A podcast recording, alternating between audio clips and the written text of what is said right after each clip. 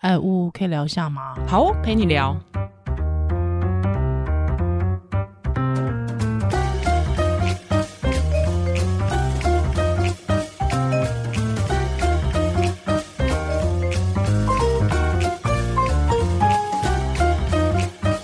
哦，Hello，欢迎回到屋陪你聊。嘿，我是宜兰，我是乌。嘿嘿，今天，是年后第一次录音。哦呀。二零二三第一次录音，是是是是是。今天呢，我们邀请到的这个是，我觉得算是我我自己啦，因为我其实没有跟他见过面，我自己，哦、对对对对对，其实我是仰慕很久的，嗯，对对对。那乌跟他比较熟，对不对？也是从网络上慢慢认识。真的、哦、哇，你真的是蜘蛛精哎、欸，你。什么东西？蜘蛛精，蜘蛛 到处到处缠住人。我觉得没网络很难，很困难哎、欸。对对，但是我觉得也是真的是靠网络让我们可以认识到很多。我觉得就是让网络让志同道合的人，没错，可以的力量可以凝聚在一起。呀，是。来，我们今天要介绍的这是，呃，我觉得他跟宜，我一直想要怎么介绍他，然后意外发现他跟宜兰有很多的共同点。哇，真的，就是、跟我一样优秀。呃第一个都是新庄人，地灵人杰。我跟你说，新庄的梅亚真的不得了，蔡依林，哎、欸，真的是是是，而且新庄梅亚梅亚剽悍。然后两个孩子的妈，哦，所以，嗯嗯，一个孩子的，呃，一个狗狗的主人，一个狗狗主人，哎、真的好，真的。我们开麦前还是一直在聊狗的事情，是。然后再来就是，我觉得都很关心孕产的议题、嗯，所以才会被我缠上嘛。是是是。那他。舒婷其实很多身份，对，真的不知道怎么介绍她，不然我们就请舒婷自己介绍自己好了。欢迎舒婷，Hello，大家好，我是舒婷。是哇，这舒婷其实很多的角色，对对、嗯、对对。刚刚就是说怎么什么身份，嗯，现在最重要好像就是全职妈妈的身份，因为毕竟这应该是我最久的工作，维持九年。嗯哼，我其他我在当妈妈之前的工作都是那种，嗯、呃，两三年就跑掉。哦，我也是，是没办法做的久。这又是你们的共同点，所以我就很佩服乌，你现在可以当妇产科医师这么久，哦，因为钱比较多啊。但是我觉得要同，就是一直待在同一个行业，我觉得真的是难的。而且每天都在看诊，对，然后要回答一样的问题，遇到不一样的人。跟不一样的状况，而且你不同的时间点，你的心境会不一样啊。是，尤其是让对于生产这件事情，嗯、其实我就有很多的转折、嗯。那说实在，我第一次认识舒婷是透过她的书，对，就是认识温柔生产的这本书。那那时候其实我要老实讲，我对温柔生产是非常的排斥。哦，真的哦，我就觉得有这个阶段，对我有这个阶段，我会觉得说，就乖在医院生就好过去的人忏悔。过去的什么？过去的遇到的错，那个你知道错过的人忏悔。也许以前可能有一些妈妈有这样的需求啊，其实就一直都会有。对呀、啊，他以前会觉得会以医师的角度去看，就是觉得安全，嗯、就照我们的来就好了。是是是。可是经过这么多年行医，就会发现好像不是这样子。因为你做再多医疗处置，你有时候不能百保证百分之百的安全。嗯哼，对，所以呃，就会觉得说或许。要从另外一个角度去看，然后哎、嗯，所以我后来事隔多年又在重读这本书的时候，心境就不同了。那因缘机会又认识舒婷本人，是。可是我们刚才其实提到，就是这么长的工作，其实妈妈真的是你现在人生当中最长的一个工作，对不对？对，不过有一直有新挑战呐、啊，就是、嗯、所以也是跟乌乌一样哎、欸，这个应该是你很长的工作哎、欸，那心境我觉得可能也会跟乌乌一样，当妈妈就是会有心境上的不同，对不对？对，而且每个时间点挑挑战都不同嘛、嗯，就是如何去处理一个无法睡过夜的婴儿，嗯，然后如何去处理母乳的问题，然后再到他说哎两三岁，大家都说 trouble two，对不对、嗯、之类的，那你怎么跟一个还没办法学会讲话的小孩互动？但是你又不能骂他，你也不能打他。然后再到他幼儿园，然后我就哎，原来跟体制教育交手才是最困难的，嗯哦、之前那些都不是什么。妈呀，感觉我们今天会聊得很精彩，可怕哦、但是我觉得还是要先把。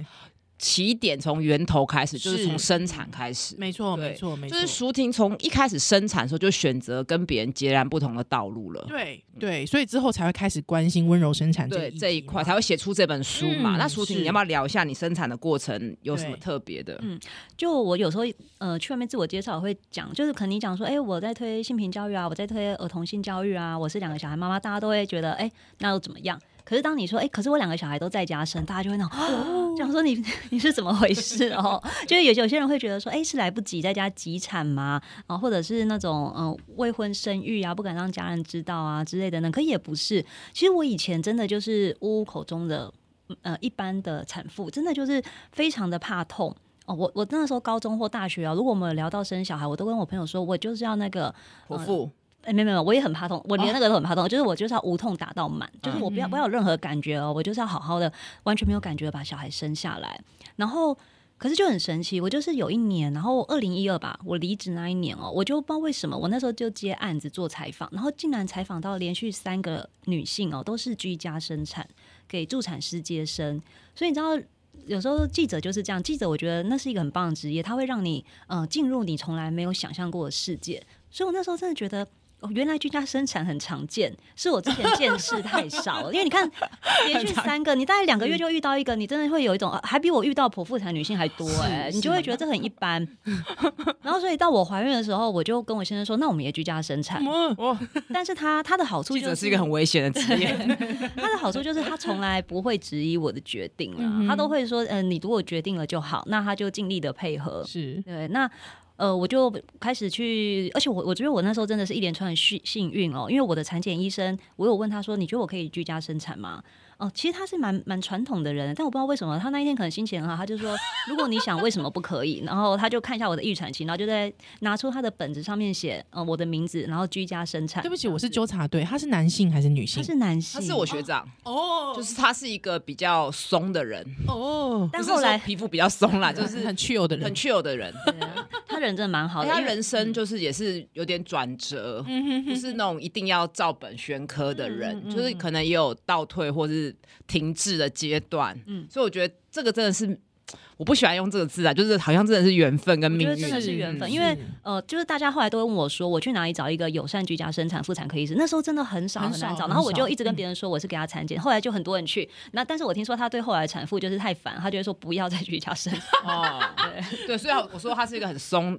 也可以说是没原则的人，说这说这不是他的理念，他只是碰巧遇到了，嗯，然后觉得好像也说不出反反驳的东西。对，因为我那时候算年轻，然后呃，所有的状况都是低风险状态。哦，苏婷讲到关键，就是不是所有人，确实不是所有人适合居家生产。嗯、当然，如果你是高风险，所谓高风险，你血糖过高、血压过高，或者胎有、嗯、胎儿有什么异常，胎儿过小，或是胎位不正，这个其实都不适合居家生产。是，那其实居家生产确实。在台湾很少见，但是比如像荷兰或者一些欧洲国家，其实并不。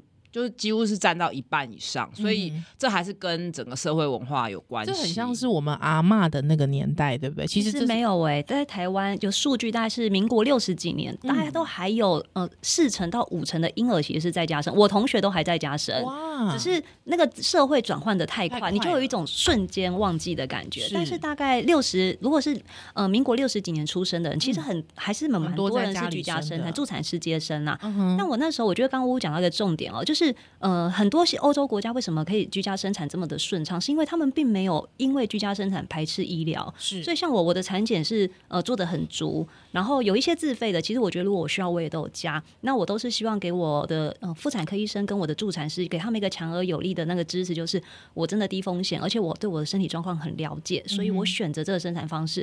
哦、呃，但是如果你现在是我后来也有遇到那种真的非常自然派的，然后他也直接跟助产师说他是要在户外啊。海边生啊，那其实那个状况，助产师也是要拿执照，他们是有执照接生，所以他们也会直接拒绝说这种呃风险太高，其实他们不接。嗯那他如果真的是打算要自己生出来，他真的就要自己想办法。其实那个我反而是很不赞成的啦。是，就我觉得应该是说生产这件事当然是自然的，就是是人类可以说是本能，但是确实它还是会有一些意外的状况出现。那医疗的介入其实就是降低这些医疗。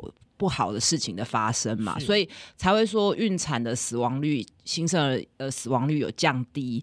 但是我觉得还是要认清个事实，就是再好的医疗没办法降到零。嗯，所以你要在这中间，你要在医疗跟人性还有尊重这个女性的个体去找到一个平衡点，确实是很困难。所以我相信最重要的还是沟通了。对，因为刚才淑婷讲到一件事，他就说，其实这些欧洲国家，他们虽然是提倡。所谓的自然，但是其实他们也不排斥医疗的协助。我觉得这件事情是重要，所以我觉得有时候我们大家一直在讲温柔生产、温柔生产的时候，我觉得它反而不应该成为一个压力，而是说其实只要适合这个妈妈的，还有尊重这个妈妈意愿的，都算是温柔生产。对我来而说，嗯，对我们好像我们等一下好像也会对温柔生产的定义有更多解释哦。嗯、那那其实我还是要问一个最，我相信宜兰，因为宜兰我认识他的时候，我也是有问说，哎，像你这样子好像很理念很进步的人，怎么没有选择温柔生产啊什么的？他就直接说，哦哦，因为怕痛。嗯嗯，对，所以我相信很多听友其实也有考虑，但是比较不明白的就是说，为为什么有减痛的方式，但是你却选择不要？对对，真的我真的超怕痛，我是连洗牙都会拜托牙医帮我打麻药的人，还被拒绝。就我洗牙要分好几次，因为我真的太怕痛了。但是我当时的想法是，哎、欸，这个痛它是有原因的，它不是白白受苦。其实像牙痛就没有什么忍受的理由，它就是真的让你受苦，嗯、就是痛了。对，但是如果像以乌来讲，他一定你一定完全知道，就是在整个产程发生过程，它的痛是有意义的。是对，它就是你的产道收缩嘛，嗯、然后你的呃子宫要想办法把这个宝宝挤进产道，然后把它挤出来哦，所以它中间过程它其实不是瞬间很痛。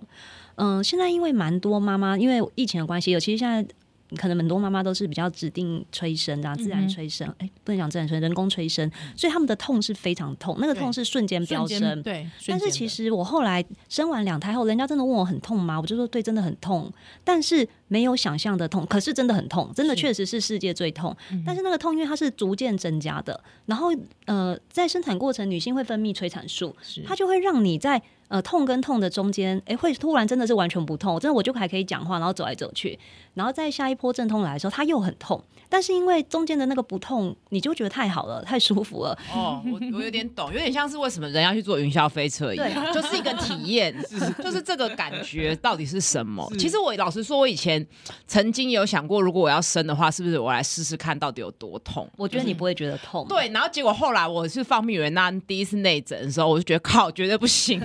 干脆还是不要生好了，就觉得超可怕的啊！是，然后可能我的害怕还包括，就是说我自己可以想象那个画面。嗯嗯嗯，因为你是医生，对。但好处就是，我觉得那个痛，然后在生的过程，呃，它让我可以很清楚感觉到宝宝他在干嘛，这是很神奇的。就是，呃，有些人虽然说他可能采取比较人工的方法，他比较，哎，他会觉得，哎，就生出来了。对。但是我自己的经验是，可能因为没有其他的药物介入哦，所以我很清楚，就是你可以感受到宝宝钻过产道的过程，你可能很难想象，但是我连他钻。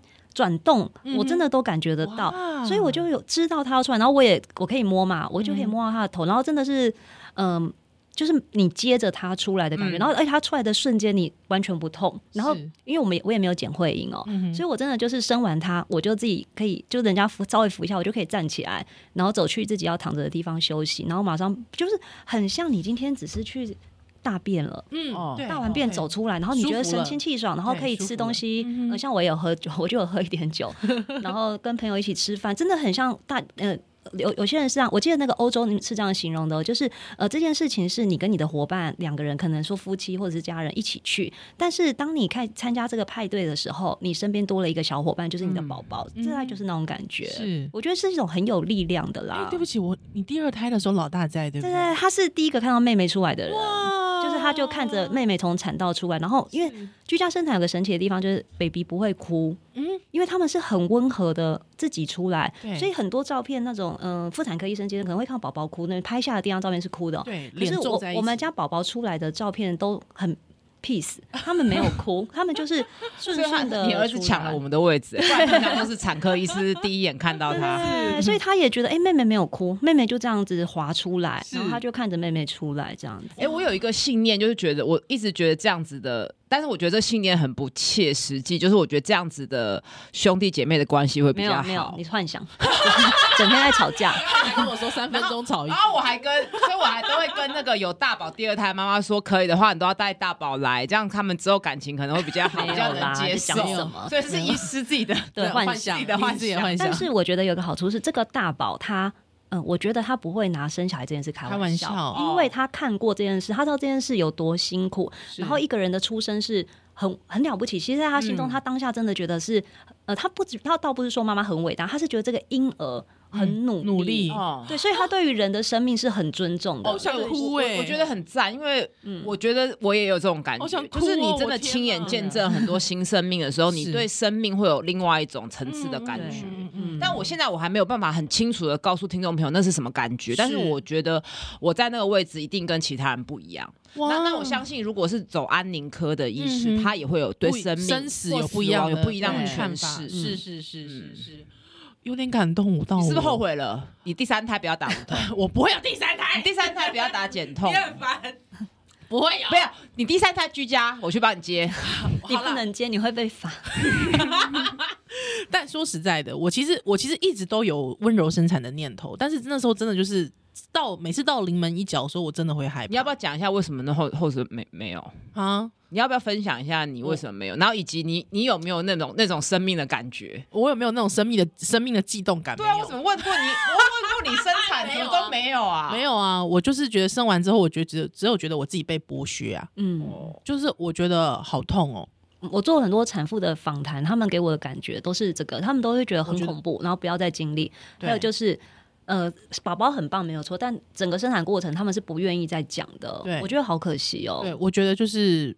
痛哎，不行，我下次要平衡报道，要找一个在我们诊所减痛打的很好。没有没有，但是我我我我觉得减痛，我我反而觉得第二胎的医生他有给我减痛打到满，嗯，对我我其实是快乐的哦，对我甚至在产台上还聊天。可是我觉得第一次是因为陌生啊，陌生的那个被剥削感有点重。嗯，我了解，对，而且因为第一陌生的环境，对啊，因为第一第一胎的产程要很久，嗯。要将近二十几个小时，你都要在那里。还有之后，而且因为是你刚才讲到一个重点，就是催生，因为催生它其实是瞬间的那个痛的指数是往上飙的，嗯、所以你会觉得我就是觉得我被剥削，而且那个过程太可怕了，嗯、就是忽然从完全不痛到痛，对。但是我觉得我还是，因为我还是要补充一下，所以我们的做法可能现在就变成说，先打无痛的管子，嗯，然后催生稍微有痛，对，就加药，加药加药。但是有一些医院他会规定你一定要开到两指是才能加药，嗯，这个我会觉得，我其实个人是很反对这种做法的，因为你这件事是第一个没有科学根据，就是而且。你如果会顺产，跟你有没有提早打无痛，其实确实会延后时间。可是你如果加上，你不能要又又医疗用一半嘛？你不能说你前面就是让他猛催，然后又要求到两指，就是你那个标准跟规定，我觉得是不合不合理、不公平。可是因为像我第一胎的时候，最后没有打到很满，嗯，可是我第二胎是打到脚都麻掉了之后，需要用人工尿管。哦，那也是有常见的副作用。对，可是第二胎我就觉得很爽。可是第一胎反而医生，我我记得那时候医生好像有特别跟护理师说不要打到这么慢，嗯嗯，对，所以我会觉得到后期的时候，那个那个痛已经是有点，就是你有点。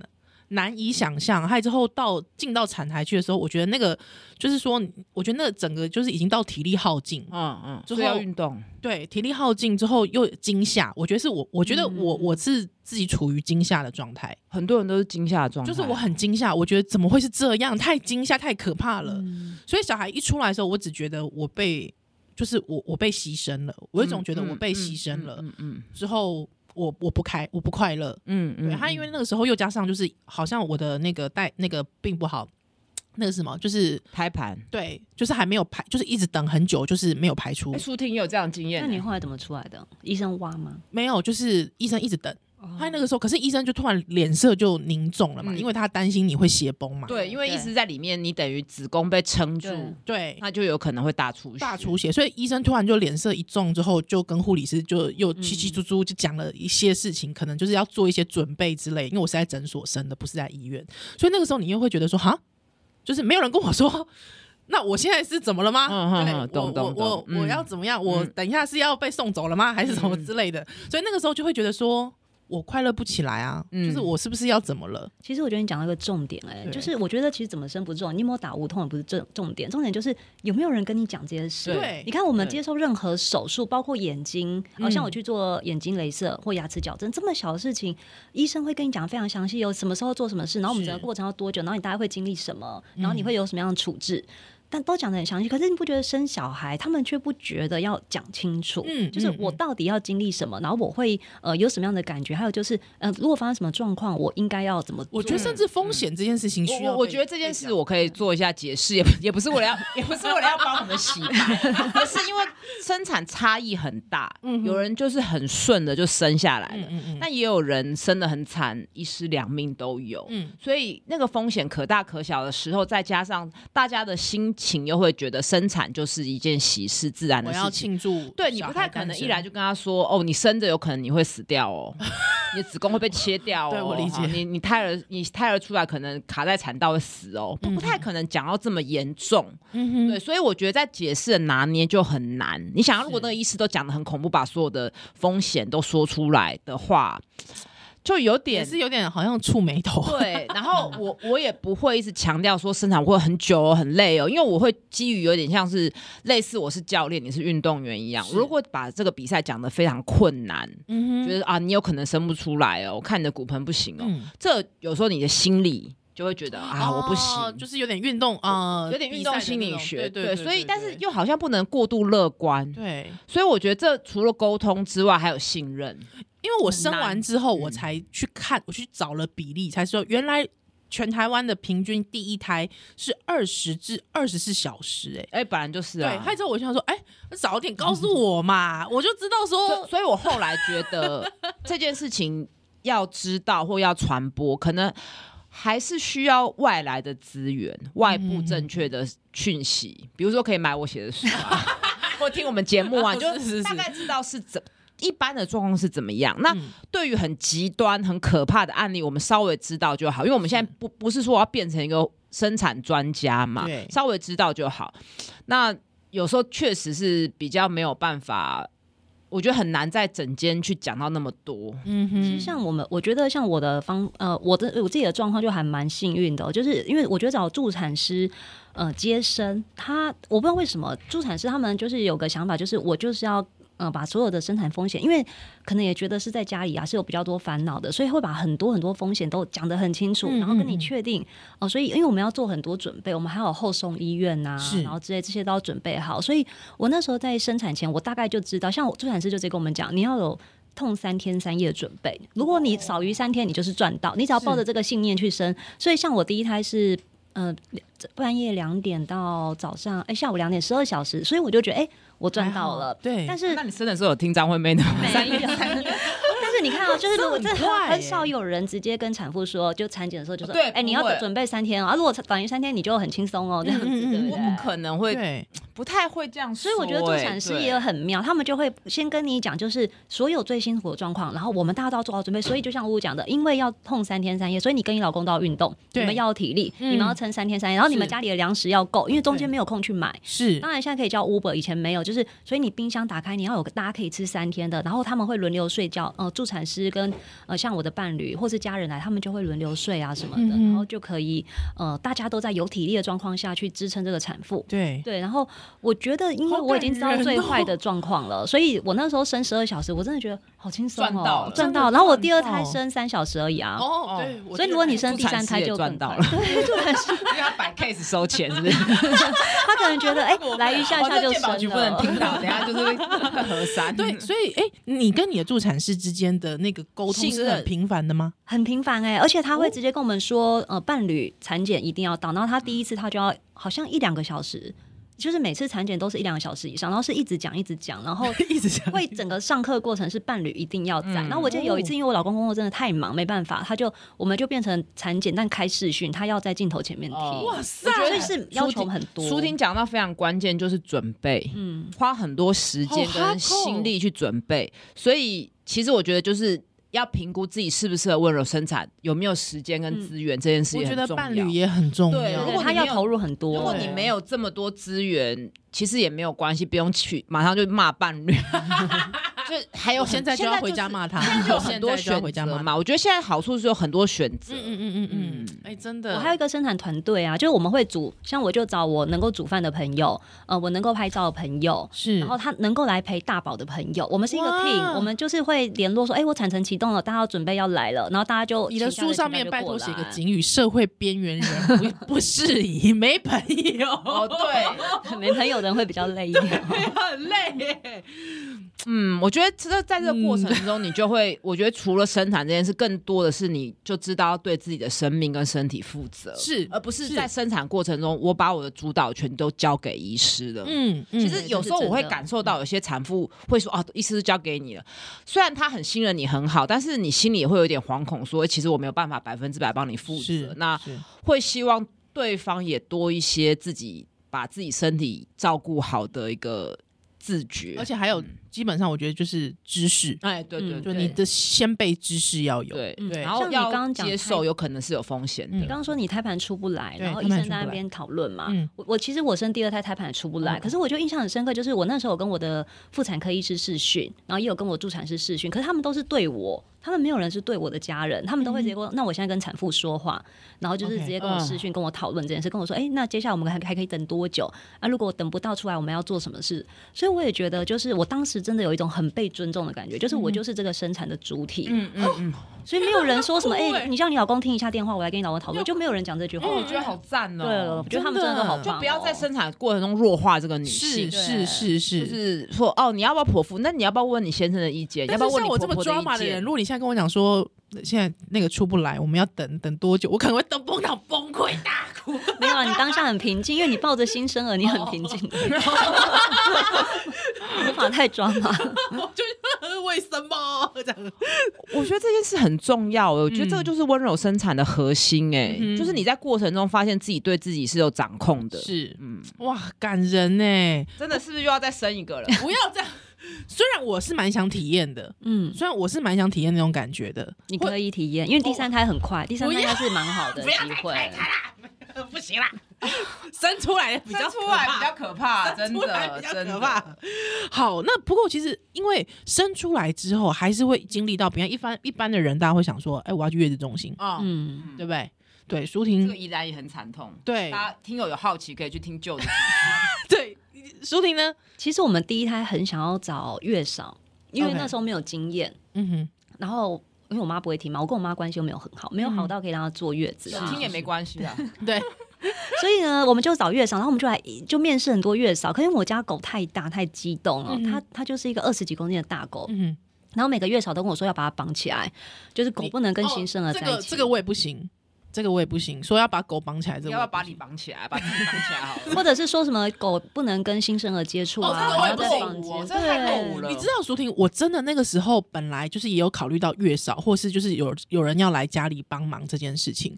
我真的是因为狗的关系，哎。因为我真的也是听到很多都是，我去网络上爬了很多文，你是狗关起来，狗不能接跑到那个新生儿的房间，还怎么样怎么样的，所以我就觉得算了。可是其实我问儿科医师应该是要在小时候多接触猫狗，以后长大才不会过敏。所以我现在非常怨恨我家人没有小时候没有让我接触猫，害我现在没办法养猫。哭。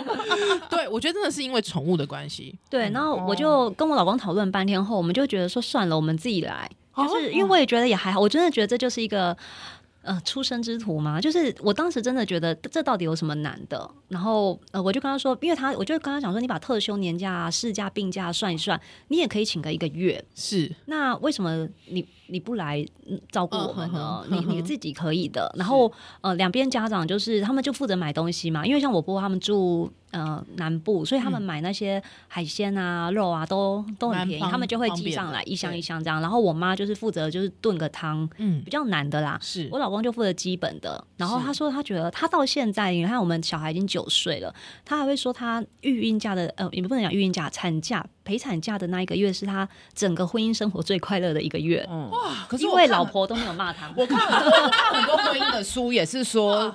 怀孕跟生产的过程其实会影响夫妻关系很深，因为我们一直在讲离婚啊，大概半 两三个月就会说，哎、欸，现在是要离婚了。我跟你说，会离婚的人都不会一直讲，就直接离了。对，因为我们就现在我们要离婚，真的就是要改进一下我们之间的关系。但他就觉得非常的怀念，因为他说就是每天早上起来，然后哎弄弄婴儿，然后婴儿其实新生儿，我就在家里有一个特。觉得在家里的小孩真的好平静，是，当然真的没有整天在哭哎，真的没有像在婴儿身上整天在哭，他们就是很平静，然后醒来，因为我是全母奶，就真的很烦，你很想再试一次，再试一次。不要，我觉得你先生，你现在有办法当月嫂吗？没办法，他没办法。那你找好朋友，我觉得倒不一定要伴侣了，好朋友可以。然后我老公那时候是用那种呃妈妈喂的那种婴儿背机，所以他就是整天背在身上，像袋鼠一样。我们没有夜配哦，没有没有夜配，而且其实没有很好背，是是。没有没有很好背，但我老公就是他身材够宽，各式各样的品牌，鼠的，对对，袋鼠的，袋鼠背巾，嗯嗯，然后就是，而且我们因为自己煮，所以我们不需要吃很多。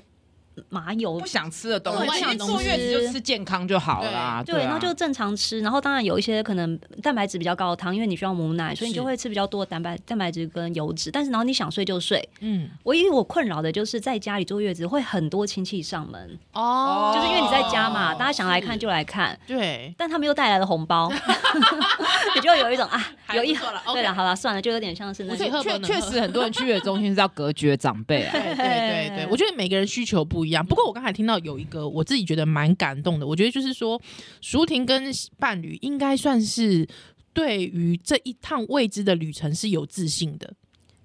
嗯，对，因为我老公是偶包很重的人，他也不会听，所以还好啊。对不起，就是他只要你夸奖他之后，他就会全力以赴。嗯，他很吃这套，是就你只要跟他说，我真的也是吃运动心理学那套。对，对，所以就是他他自信心是够的。我真心的觉得，我觉得一旦伴侣自信心够。我觉得那个产妇啊，真的可以轻松大概一半。没错，就是我一直我有强调，就是拜托伴侣不要唱衰，对，因为你唱衰没有任何好处。因为最糟的状况，医师说实在都已经想好了，那真的不行就剖腹嘛。说实在这样，那你在旁边讲一些风凉话跟唱衰是没有完全没有帮忙。因为我有好多朋友，他们每次有一些决定，然后她老公都会说这样好吗？啊，有时候是连医生都已经跟。产妇讨论好，医生，然后他会那种这样好吗？要不要换个医生？哦，我都超凶的，我只要遇到这样男的，我都没办法。我觉得这件事情很好哎，而且我现在目前我听到就是两两个两三个朋友，他都是他的先生的那个情绪比他比妈妈还稳定的状态。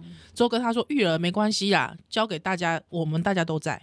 哎、欸，我觉得那个整个稳定，那个产妇，甚至就是到她开始带孩子的，就是一开始过那个满月这段时间，真的差距非差距非常的大，嗯，嗯，真的感人呢。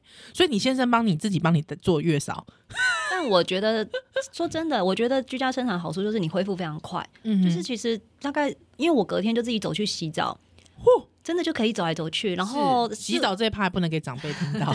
然后大概到第四天、第五天，我就自己拿扫把在家里扫地，就是是真的可以活动。所以他真的要做的就是，呃，新生儿是他真的都他全照顾，像洗澡啊，新生儿洗澡背着哄啊，然后干嘛的，我只负责喂奶跟照顾我自己。嗯哼，然后煮东西我就觉得也还好，哎，就不是太困难。到第二胎的时候，我我就可以自己煮了，因为到第二胎我就觉得更轻松。我第二胎我恢复的更快，是真的，是是，而且有心理准备了，他就省下那个移动跟适应新环境。其实人也是要，成人也是要适应新环境。你这样一讲，他就让我真的想试。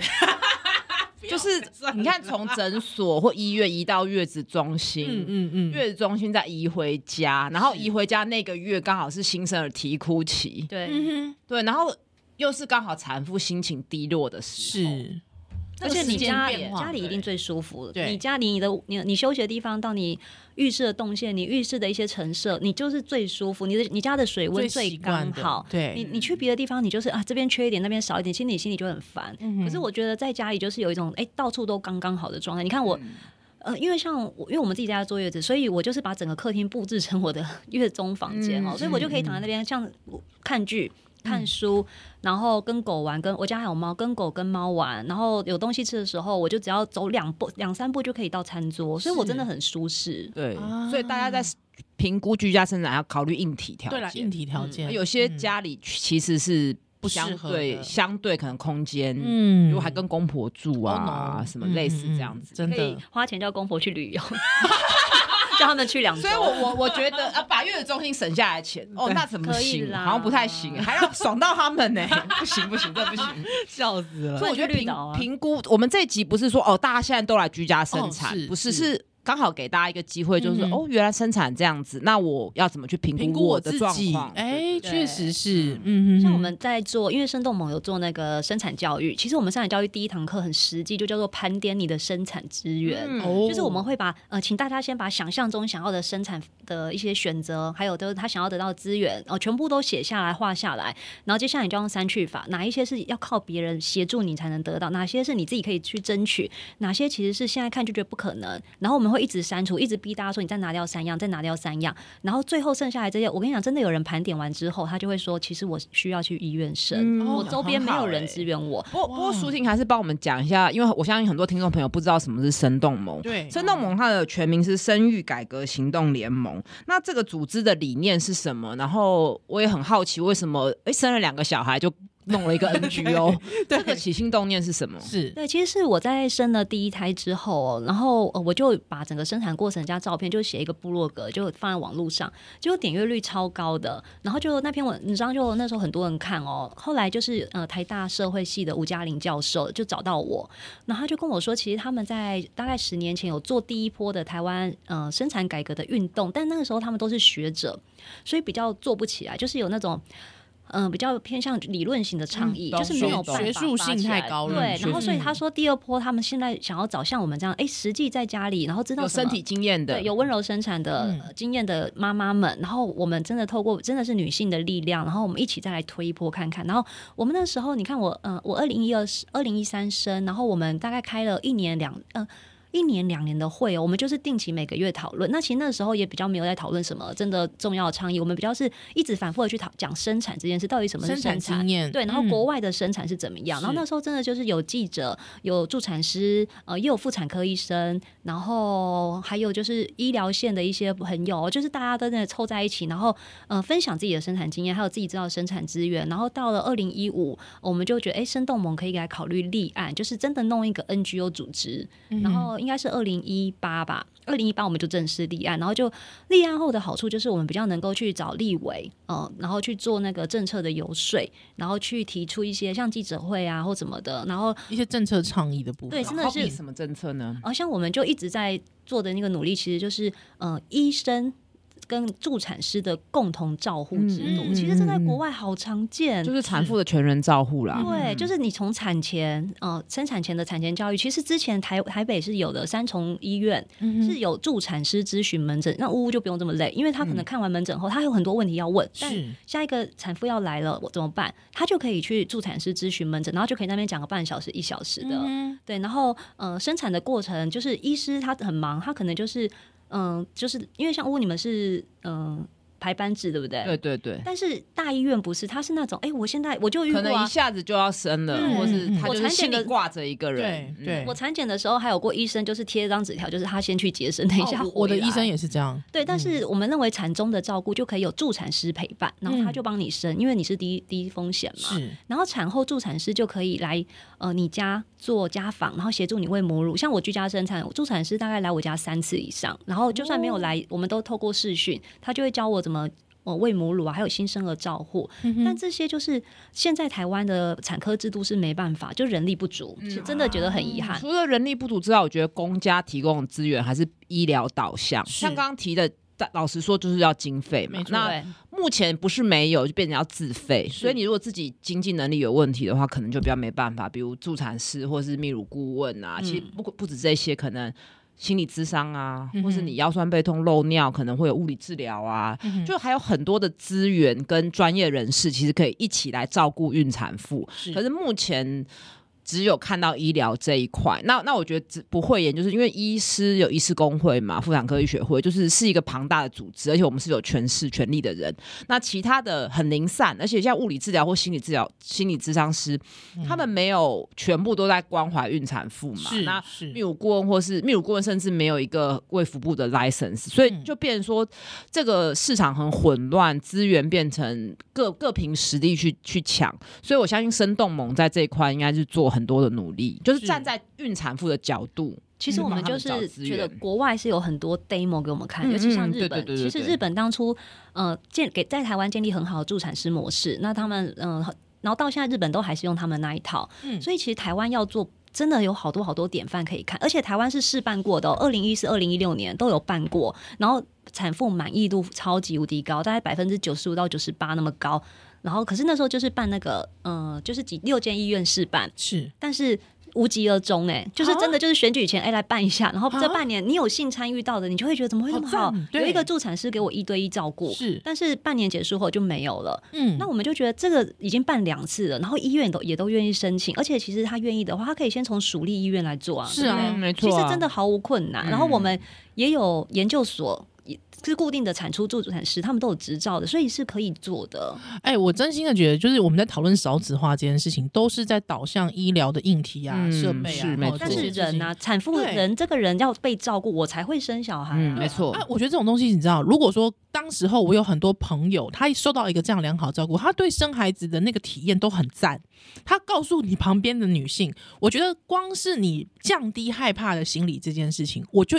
觉得我可能可以勇往直前，对，没错，真的。其实我认识温柔生产妈妈，很多都生到第三胎、第四胎，哎，就是他们都觉得生小孩不恐怖嘛，好吧，那就生一下。然后因为喂母奶又很顺，因为温柔生产都会跟喂母奶有连接，是因为助产师真的会给你很好的协助，就是你真的不太会遇到困难，是。但然后你就会觉得，哎，这些都很顺的，然后所以我再生一胎好像也还好，而且就会第三、第四胎生出来，过程中认识很多朋友，对，就是互相支援，很多支持的力量。嗯。嗯，哎，我觉得如果说这是一个好的那个经验回馈，我觉得真的可以帮助更更多更多女性，可以降低对于生产的恐惧，嗯，愿意去尝试这样子。其实其实去年柯文哲就是有找那个吴嘉玲老师去讨论哦，也有提出他觉得是可以办，因为台北是有妇幼医院，对，现成的就给你办，嗯、但也是无疾而终。所以我真的觉得现在市长，现在市长也是爸爸呢，看他会不会愿意，而且他来新手爸爸、啊嗯，而且他还觉得说婴儿婴儿啼哭声是交响乐嘛，所以真的应该要试。